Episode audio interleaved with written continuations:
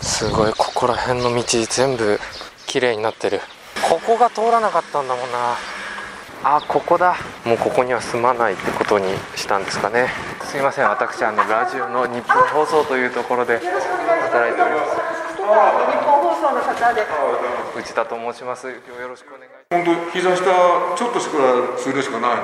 に渡れなかったんです車も行けなかった。っていう状況6月16日木曜日。日本放送報道記者レポート2022日本放送報道記者レポート2022このプログラムは日本放送の報道記者が政治経済事件災害からこだわりのテーマまで日々取材し足で稼いだ現場の生きた情報をお伝えしていきます。毎週木曜日の午後に更新しています。今回は日本放送アナウンサー内田裕樹が平成30年7月豪雨から4年被災地の今というテーマで担当します。よろしくお願いいたします。気象庁は今月6月1日から局地的に集中豪雨をもたらす線状降水帯の発生およそ半日前からの予報を始めました。線状降水帯という言葉最近は梅雨の時期になりますとよく耳にする言葉ですがこの言葉が大きく広まった災害があります。平成30年7月豪雨。西日本豪雨といった方がピンとくる方もいらっしゃるかもしれません。平成30年2018年の6月末から7月上旬にかけて西日本を中心として広い範囲で記録的な大雨が降りました。その影響によって各地で次々に河川が氾濫し土砂災害などによって中国地方の広島県岡山県四国の愛媛県を中心に全国で死者行方不明者236人の甚大な被害をもたらしました。特に広島県の被害は大きく死者行方不明者はおよそ半数の119人に上りました。中でも被害の大きかった地域があります。坂町小屋浦地区です坂町は北側は広島市南側を港町呉市に隣接しています町の中には3つの JR の駅があり広島駅に近い北側から JR 坂駅、水尻駅、小屋浦駅。そのうち JR 小屋浦駅を中心に広がっている地区が先ほどお話ししました坂町小屋浦地区です。町は三方を山に囲まれていまして、南西を瀬戸内海に面しています。山から海に注ぐ天地川という川が町の中心を流れています。緑豊かな静かな町です。ただ4年前、人口1500人ほどのこの町を大雨が襲いました。2018年、小屋浦は7月6日の昼頃から7日の朝にかけて経験したことのない豪雨に襲われ、天地川が氾濫、山側から土石流が発生し、町を飲み込みました。死者15名、行方不明者1名、全半壊家屋653棟に及ぶなど甚大な被害を受けました。雨が止んでも影響は続き、ライフラインは寸断。山の崩落で道路、電車がつながらなくなり、小屋浦は陸の孤島と化しました。災害の発生当時、私は大学生でした。被害の中心にあった広島県は、私にとっては生まれ故郷であり、そして今も祖父母、そして曽祖母が住んでいる大切な第二の故郷です。報道などで広島県とりわけ小屋浦の状況を知り、いても立ってもいられず、災害ボランティアとして私は小屋浦に向かうことにしました。現地広島県に着くと、JR 広島駅からは JR 坂駅まで電車が通っていました。ただその先の水尻、そして目的地である小屋浦までは電車が通っていませんでした。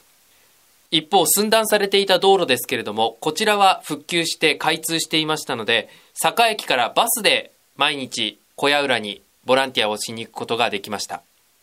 小屋浦ではいろいろなお宅で土砂かきや土の詰め、瓦礫の撤去、それから家の中のお掃除など、まあ、力仕事を中心にお手伝いしました。あの、7月、8月という季節もありまして、本当に暑い中での作業なんですね。またあの土砂というのがすっぱいというかこうちょっと腐ったような独特の匂いを発しているんですねもう4年も前ですけれどもいまだにあの時の匂い思い出すだけでちょっと胸が苦しくなりますまたあの被災者の方とお会いすることもありましたけれど皆さん必ず「ありがとう助かりました」ってすごい笑顔で言ってくださるんですね私たちボランティアに。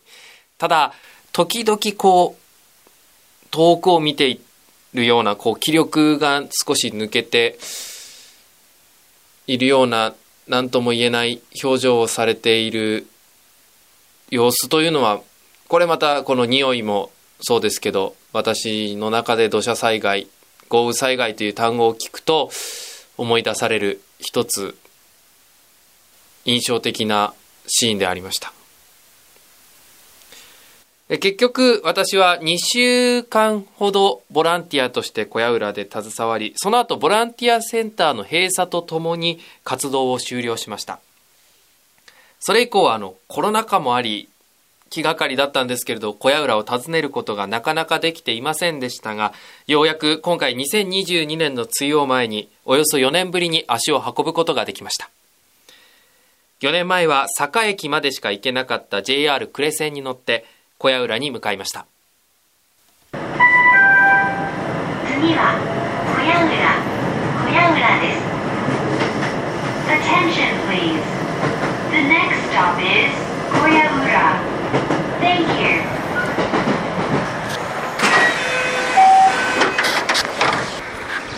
小屋浦駅に着きました。小屋浦の中心には川が流れているんですけどこの川に沿って山の上坂の上の方に上がっていきたいと思います。うわすごい。ここら辺の道全部綺麗になってる。コンクリートが敷き直されてますね。4年前この川の中にですねひしゃげて形もよくわからなくなった車らしきものが5台6台ぐらい落ちていました。本当に小さな川なんです。川幅がだいたい10メートルぐらいで横の塀の高さも5メートルないくらいの川です。川と道を挟んで向かいには家が34軒建ってたんですけど全て水が入ってそして泥にまみれてこう少し傾いている家なんかもあったんですが今その家があった場所は全部空き地になっています。そっか。あここだ。小学校。子供たちの声が聞こえますね。そうこの赤いレンガ造りの校舎。当時ここがボランティアのサテライトセンターとして使用されてました。土砂かきだったり家をきれいにするんだったり、まあ、瓦礫を外に持ち出すっていう作業をしてました。お庭を片付けさせていただいた家が見当たらないな。この辺りだったはずだけど家が空き地になってますね。もうここには住まないってことにしたんですかね。4年ぶりの小屋浦は至る所が新しくなっていました。川の上流には土砂をせき止める砂防ダムも新しく作っていました。復旧してきた一方で空き地も多く町唯一のもう本当に町の皆さんの憩いの場であったスーパーも撤退していました。私これがちょっとショックでした。小屋浦はこの4年をどう歩んできたのか。被災者の方の生活は変わったのか。住民の方々にお話を伺いました。ここで災害の前も後も小屋浦に住む下川さんにこの4年間の小屋浦についてインタビューした模様をお聞きください。この4年間はどうでした、早かったですか？早いそのまあ実際もう4年もう少しで4年なんですけど、周りの景色が変わるから余計早くまあ期待感もあるわけですよね。ダムにしかりで歩道を直してくれる橋もできる。そういうのを目の当たりするからですね。あ早いね早いね。あもうできたんっていう感じ。で一番あのまあ小屋原地区でメインの橋っていうのが学校の横にあるんですよ。天地天地橋、はいはい。天地橋が。あるいやそれがやっと今年の3月ぐらいだったかな。完成して。ちょっとまあ道幅が広くなって。じゃあハード面というかははい。ちょっとずつもう進んできて、はいそうですね。目に見えますので形としてですね。あともう生活。どうしてももう忘れまあ個人的な思いかもわからないんですけど心の傷って癒されないですよ。被災した方何人も友達いっぱいいるんですけど表にも顔にも出さないですけど中ではねものすごい情けない思いされてる方が言葉の節々で出る。あっこ一見あったんよねあっこで生活してたよねっていうのがですね話の話の中で出るんですよ。今はまあ災害公営住宅で住んでますけどもともとは自分の家があったわけですから。4年前の7月6日、そして7日。一夜にして全てを流された小屋浦の町。心の傷は簡単には消えません。ただ、防災意識は時間とともに変わってきます。4年経つとだんだんだんだん記憶から薄れて忘れてるそのそれは理由があるんですよ確かに大きな災害で亡くなられた方もおられて危険危ないというのは皆さんご存知なんです頭の中ではでも避難場所の生活というか時間が長くて耐えきれない。で今はだいぶ設備が良くなったんですけど当初はねもう何もなかったんですよ。でただただビニールシート引いて椅子に座って。もう本当私も一緒にいましたけどね、はい。高齢者の方椅子に座ってあの一晩過ごすと言ったらもう普通で耐えられない。それを経験されてるからです。身の危険は感じててもそこの時間普通で自宅におるっていう方がほとんどだと思いますだからまあ今現在まあ思い問題っていうのはやっぱりな慣れ慣れる言葉が合ってるかどうか分かりませんけどそれが怖いんですよね平成30年7月豪雨で亡くなった人の多くは高齢者でした。実は豪雨に襲われた6日の夜、災害発生後でも避難をしなかった人は全体の6割近くに上ったそうです。被害に遭うと思わなかったから、近所の人も避難していなかったからという理由から避難をためらったそうです。ある方は昔も水害があったことは知っていたけれど、土木技術が低い時代の話と侮っていたと語ってくださいました。どこか他人事に感じていたのかもしれません。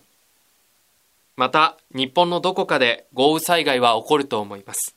でもその時に人的被害をなくすことができるか、人の命を守ることができるかは、一人一人の意識、行動次第です。防災の基本は早め早めの避難です。最近の災害は私たちの想像や経験をはるかに超えてきます。地域で声を掛け合い、助け合い、常に早く避難するということが重要です。